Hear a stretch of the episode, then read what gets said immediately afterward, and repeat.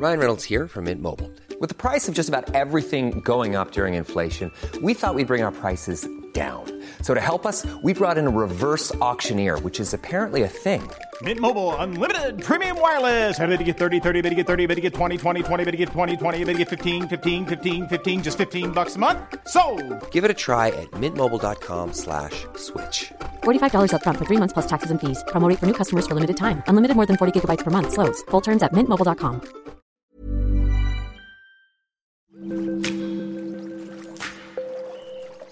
Aderezo presenta Qué sabroso, con Gerardo León. ¿Qué tal amigos? Bienvenidos a Qué sabroso de aderezo. En esta ocasión eh, vamos a hablar de un tema muy importante que tiene que ver con los gastos, con los aumentos en los precios de los alimentos y restaurantes, de los que nos estamos dando cuenta después de la pandemia. En realidad tenemos por ahí una pequeña duda porque eh, saben qué? que creo que los precios se están excediendo en los restaurantes. Eh, para eso y para aclararnos y hablarnos de este tema, pues está con nosotros Jorge Mijares, presidente de la CANIRAC. Cámara Nacional de la Industria de Restaurantes y Alimentos Condimentados. Jorge, bienvenido. Buenos días. Buenos días. Qué gusto estar aquí en tu programa, en tu podcast. Pues a tus órdenes, ¿qué quieres que te platique de los precios? ¿Qué está pasando, eh, Jorge? Estamos viendo que la gente ya está desesperada por salir. Vemos esta desesperación porque ya están llenos los restaurantes. No importa si son baratos, no importa si son caros. Creo que la gente ya está consumiendo demasiado. Yo en lo particular veo una alza de precios hasta en las taquerías. Antes a lo mejor me gastaba 300 pesos. Ahora estoy viendo que voy a comer lo mismo, pero ya son 500 o 450 pesos. ¿Cómo es esta reactivación? Pero aparte, dinos por favor, ¿qué está pasando? ¿Quién está regulando estos precios? Y pues en qué camino vamos. Los montos de los que hablas de 300 a 450, 500 pesos, se me hace elevadísimo. No sé dónde lo viste, pero... Metizoncito, mi taquería. Y pido lo mismo que antes. No sé si los demás estén de acuerdo, pero en realidad sí he visto, sí se nota una diferencia y una alza de precios en la cuenta. Eh, bueno, sí, en general, o sea, no sé en la taquería qué habrá pasado, pero en general los aumentos han sido proporcionales a la inflación, que ha sido de 5 o 6%, lo cual no tiene nada que ver con el 50% o más del, del, que estás hablando. Habría que checarlo. Los precios no están regulados por ninguna institución. Los que lo regulan somos nosotros, bueno, nosotros como consumidores. Si, si algo está caro, pues ya no vamos y no lo consumimos, ¿no? E-, Ese es un punto importante. Todo el mundo nos preguntamos, ¿quién está regulando esto? ¿Por qué precio y servicio muchas veces no coincide y aún así sigue estando carísimo? La gente sigue yendo. Entonces, ¿no hay una regulación actual de los precios en restaurantes? No, en este gobierno no, lo cual lo considero correcto. Lo que debe de regularlo es el mercado. O sea, si alguien se salió de su precio, pues la gente ya no va a ir y va a ir al, con el vecino que puso unos precios justos y razonables. ¿Cómo ves tú esta apertura de restaurantes? ¿Qué nos puedes decir de datos actualizados, sobre todo con esta reactivación? Bueno, este, la reactivación eh, con las pláticas que tenemos semanalmente con el gobierno de la Ciudad de México, se ha logrado un programa que seguro has escuchado, que se llama Ciudad al Aire Libre, en donde se nos permitió a los restaurantes usar espacios abiertos, ya sea terrazas, banquetas y hasta arroyos vehiculares, siempre y cuando estuvieran cerca del restaurante y no rebasemos el 75% del aforo anterior que teníamos. Y esto pues ayudó mucho a los restaurantes, aunque estuvo restringido en horarios, pues fue el principio de la reactivación. Y ahora que ya nos permiten el 50% en interiores más lo que tenemos en exteriores, a algunos restaurantes les ha beneficiado. Hay otros que desgraciadamente pues nada más tienen el 50% de interior porque no tienen a dónde usar eh,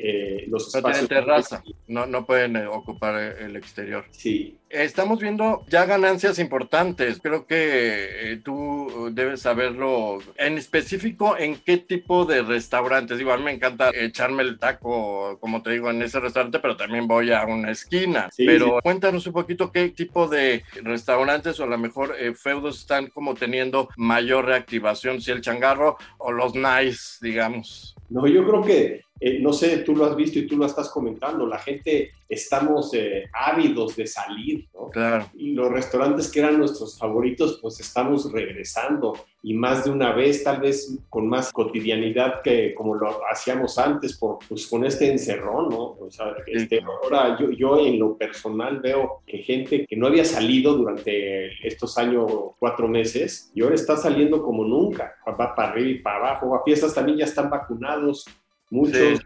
Eh, los- sobre todo los, los de más alto riesgo, los jóvenes, a muchos ya les dio, pues ya la, la cantidad de, a- de los que se pueden enfermar ha disminuido y se ve claramente en las estadísticas que nos muestra el gobierno de la ciudad de que hay una ocupación de las camas de 6%. Y una cosa que me parece pues importante es que nos dicen que hay solo 6.000 y fracción de enfermos de coronavirus en la ciudad. Bueno, pues eso ya no es mucho, ya nos da mucha seguridad de poder salir con paz. Claro. Pero eh, volviendo a la pregunta, ¿tú ves mayor recuperación en restaurantes que en changarros, digamos? todos igual, o sea, como la, la gente ha regresado a los que les gustaba. Paulatino, no es que unos vaya mejor que otros, o sea, los de alta gama, los que he ido están llenos, bueno, Llenos. llenos a, la- a lo máximo que permite la autoridad. No he ido a las taquerías que también me encantan, más te extraño los tacos al pastor, Sí, pero, claro. pero yo creo que la gente está regresando a lo que consumía. Ya ha sido parejo, no, no, no ha sido uno más que otro. Los que,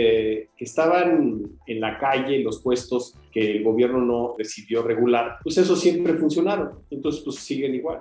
Eh, durante el confinamiento tuvimos un cambio en nuestra dieta, nos fuimos por alimentos más sanos, cocinamos en casa. ¿Tú consideras que ahorita con ya este regreso y el semáforo verde, otra vez nos vayamos a descarriar y vayamos a gastar y vayamos a regresar a los malos hábitos o se queda un poco de esos buenos hábitos que, o a lo mejor de esa buena alimentación que descubrimos en confinamiento? Bueno, yo pienso que fue muy bueno que descubriéramos esos buenos hábitos. Después, ahorita ya viene el deschongue. Que la gente Exacto. está- Pero yo creo que ya con el conocimiento de los buenos hábitos, poco a poco regresaremos a ellos. Y, y es claro el movimiento hacia alimentos orgánicos, alimentos sanos. Hay restaurantes veganos que antes no existían y tienen a sus clientes asiduos. Es claro que hay un movimiento de la sociedad hacia las cosas sanas. O sea, sí surgió como una tendencia fuerte y hasta surgieron restaurantes nuevos orgánicos, digamos. siento que ha reforzado enormemente esa tendencia, porque ya había, pero es- están abriendo más y conozco cadenas que ya están abriendo el área de vegano. Muy bueno, ¿no? yo siento que pues, yo- a mí me gusta ser sano y qué bueno que vayamos para allá. Es un tema importante. En cuestión de calidad, Jorge, ¿qué opinas? Hubo como un desfase ahí un poco entre confinamiento y entre que se recuperaban. También les costó trabajo, las cosas subieron, la carne subió el 8%. Eh, creo que para los restaurantes fue todo un reto también regresar. Por eso también se puede pensar en que hay un alza de precios en las... Sí.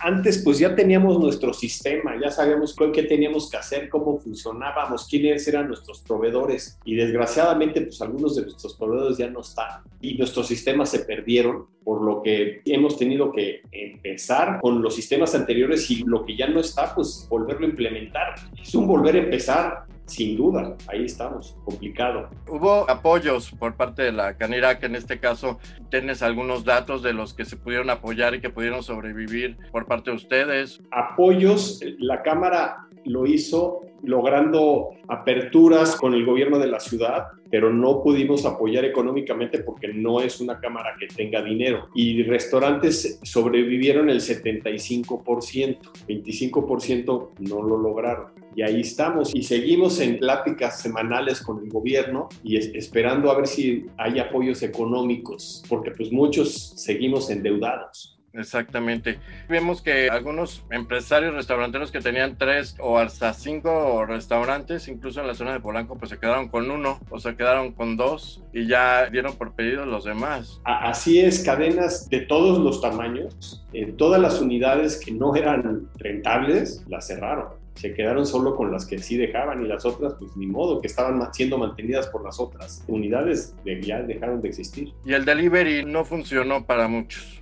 El delivery, eh, pues hay comidas que no se presta para eso. Y sí, obviamente cuando era el único este, forma de vender, pues funcionaba, pero digamos que un restaurante podía estar vendiendo al 15%, 20%, ya estoy exagerando, y las eh, plataformas de delivery pues cobran el 30%, así es que tampoco era una no.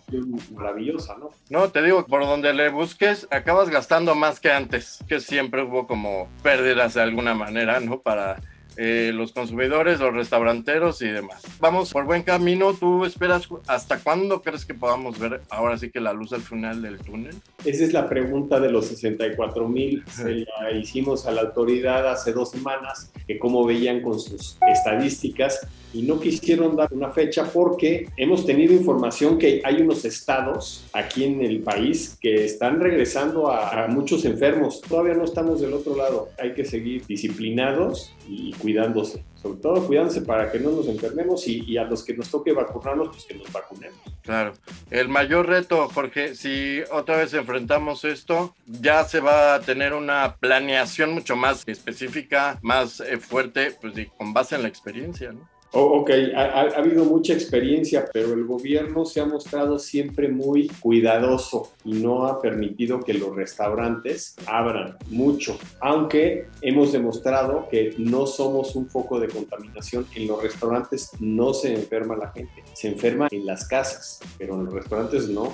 En resumen, Jorge, eh, la función principal de, de, la Cámara Nacional de la Industria de Restaurantes de Alimentos Condimentados. Cuéntanos, ¿se ha reforzado la función? Descríbenos un poco la función de la Cámara. La Cámara es eh, la representante de todos los restaurantes del país. Nosotros, antes de la pandemia, la verdad es que no mucha gente nos hacía caso, pues las cosas funcionaban y se entendía directamente con el gobierno. Ahora que tuvimos estos grandes problemas, mucha gente se ha escudado en la Cámara para que ella sea la interlocutora entre las necesidades de los restauranteros y el gobierno y se logren, como ustedes lo vieron, cacerolazo y todas esas manifestaciones de principalmente los empleados, se coordinaron para llegarle al gobierno, que el gobierno entendiera que, que somos el segundo empleador más grande después de, del gobierno federal y no nos estaban ayudando, nada más nos cerraban y nos estábamos muriendo de hambre, todos empresarios, pero sobre todo la tropa, meseros, cocineros,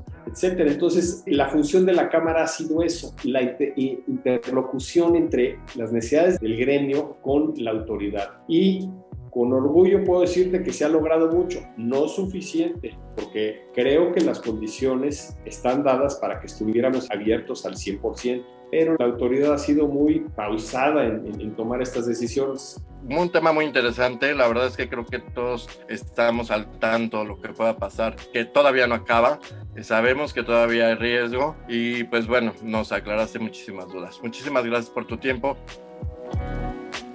Muchas gracias por su atención. Escríbanos al email podcast.om.com.mx y síganos en las redes Aderezo OM para Instagram y Twitter Podcast OM. Nos vemos la próxima. Muchas gracias por su atención.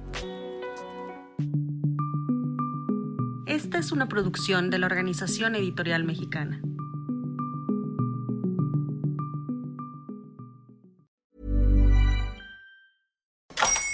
Hola, buenos días, mi pana. Buenos días, bienvenido a Sherwin Williams. ¡Ey! ¿Qué onda, compadre? ¿Qué onda? Ya tengo lista la pintura que ordenaste en el ProPlus app. Con más de 6.000 representantes en nuestras tiendas listos para atenderte en tu idioma y beneficios para contratistas que encontrarás en aliadopro.com. En Sherwin Williams somos el aliado del PRO.